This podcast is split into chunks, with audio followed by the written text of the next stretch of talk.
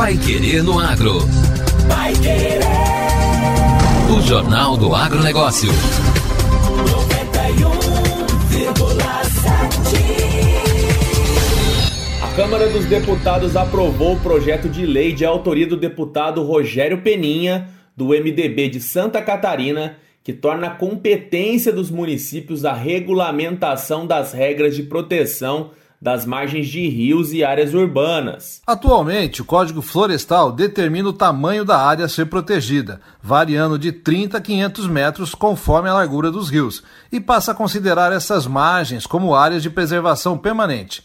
Segundo o texto base aprovado na Câmara, a legislação municipal poderá estabelecer faixas diferentes nas áreas urbanas consolidadas. Além disso, vai permitir a permanência da ocupação de imóveis já existentes até o dia 28 de abril de 2021. Nesses casos, os proprietários deverão realizar compensação ambiental determinada pelo órgão municipal competente. O deputado Rogério Peninha defende que a medida vai preservar o meio ambiente e também permitir o desenvolvimento dessas cidades. Nada melhor do que os próprios vereadores, a própria comunidade, através da participação dos conselhos ambientais dos municípios, através de audiências públicas, com a participação do Ministério Público, posso propor algo que vá ao encontro, vá ao encontro das questões ambientais, preserve o meio ambiente, mas ao mesmo tempo que preserve o meio ambiente, também possa dar condições para o crescimento e desenvolvimento dessas cidades. Para Maurício Guetta, consultor jurídico da organização não governamental Instituto Socioambiental, o projeto favorece a especulação imobiliária ao permitir que se abra novas áreas, hoje preservadas, para empreendimentos.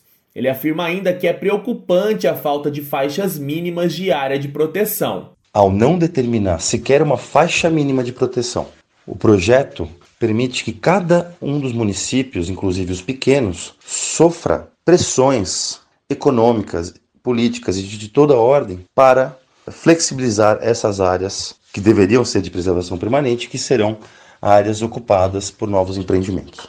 Na votação, o plenário rejeitou cinco emendas de deputados da oposição que queriam preservar faixas mínimas de proteção, restaurar vegetação nativa ou alterar a data limite de regularização de casas para maio de 2012, quando entrou em vigor o Código Florestal. O texto segue agora para análise do Senado. Vai querer no agro. O Jornal do Agronegócio. Contratação de crédito rural tem alta de 36% e BNDES cancela três linhas ligadas ao Plano Safra 2021-2022. O Banco Nacional de Desenvolvimento Econômico e Social, BNDES, informou em circular que suspendeu novos pedidos de financiamento de mais três linhas ligadas ao Plano Safra 2021-2022. Desta vez, as linhas suspensas e que contam com juros subsidiados são Pronaf Custeio, exclusivamente para operações com taxas prefixadas a juros de 4,5% ao ano, do programa ABC Agricultura de Baixo Carbono, exclusivamente para operações com taxas de juros prefixadas de até 7% ao ano, e finalmente do Pronamp Investimentos, linha voltada ao médio produtor rural. A justificativa para a suspensão é o nível de comprometimento dos recursos disponíveis para os aludidos programas.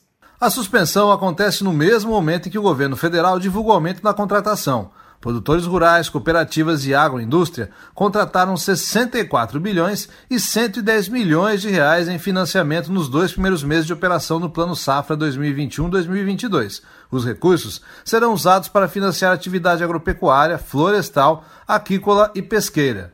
O desempenho favorável resultou em alta de 36% em relação ao mesmo período do ano anterior, conforme a divulgação do balanço do crédito rural pela Secretaria de Política Agrícola do Ministério da Agricultura. Os recursos contratados com investimentos somaram 18 bilhões e 300 milhões de reais, apresentando maior alta de 61%. As operações de custeio totalizaram 35 bilhões e 990 milhões de reais, 25% a mais em comparação ao igual período do ano passado. Já a industrialização alcançou 5 bilhões e 800 milhões de reais, com aumento de 60%, e a comercialização 4 bilhões de reais, com aumento de 23%. O número dos contratos de financiamento supera 242 mil no custeio, um aumento de 7%, 220 mil nos investimentos, um aumento de 3%, e 3 mil na comercialização, além de 492 contratos na industrialização, esse com um aumento de 76%. Os produtores enquadrados no Programa Nacional de Fortalecimento da Agricultura Familiar, o PRONAP, contrataram 7 bilhões e 900 milhões de reais em custeio, um aumento de 46%, com mais de 177 mil contratos. Em investimento, os agricultores familiares contrataram 4 bilhões e 400 milhões de reais, com 184 mil contratos. Em todas as finalidades, os agricultores familiares contraíram 13 bilhões e 200 milhões de reais em financiamentos, uma alta de 47% em relação a julho e agosto do ano passado, somando mais de 362 mil contratos. O Programa Nacional de Apoio ao Médio Produtor, o PRONAMP, apresentou uma elevação de 19% no volume de recursos contratados e atingiu 8 bilhões e 800 milhões de reais.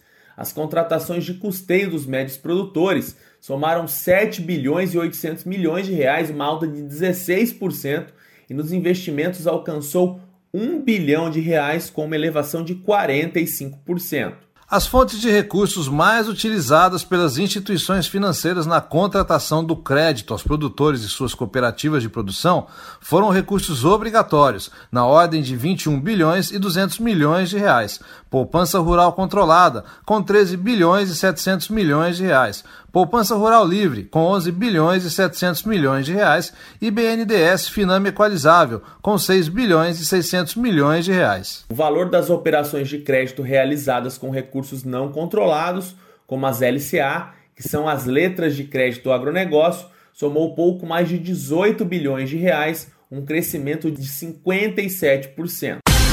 Agora, no Pai Querendo Agro. Destaques finais. Embarque de soja tem alta de 24,4%. A média diária dos embarques de soja atingiu 252.460 toneladas na primeira semana de setembro, uma alta de 24,4% comparado ao mesmo mês completo do ano passado. Os dados são da Secretaria de Comércio Exterior, dando sequência ao movimento positivo de exportações visto em agosto. As exportações de milho, por outro lado, recuam em meio à quebra da segunda safra do cereal. A média diária de embarques alcançou 178.270 toneladas na primeira semana de setembro, comparado a 303.390 toneladas exportadas ao dia em setembro de 2020. As exportações de carne bovina iniciaram o mês com volumes em alta de mais de 50%, após o recorde registrado em agosto, mas devem sentir já a partir desta semana, após a suspensão de compras pela China diante da confirmação no sábado de dois casos atípicos da doença de vaca louca. E esta foi a edição número 373 do Pai Querendo Agro. E continue com o melhor do jornalismo londrinense aqui na 91,7. Até amanhã. Uma boa quarta-feira para você e até amanhã. Você ouviu Pai Querer no Agro. Pai Querer.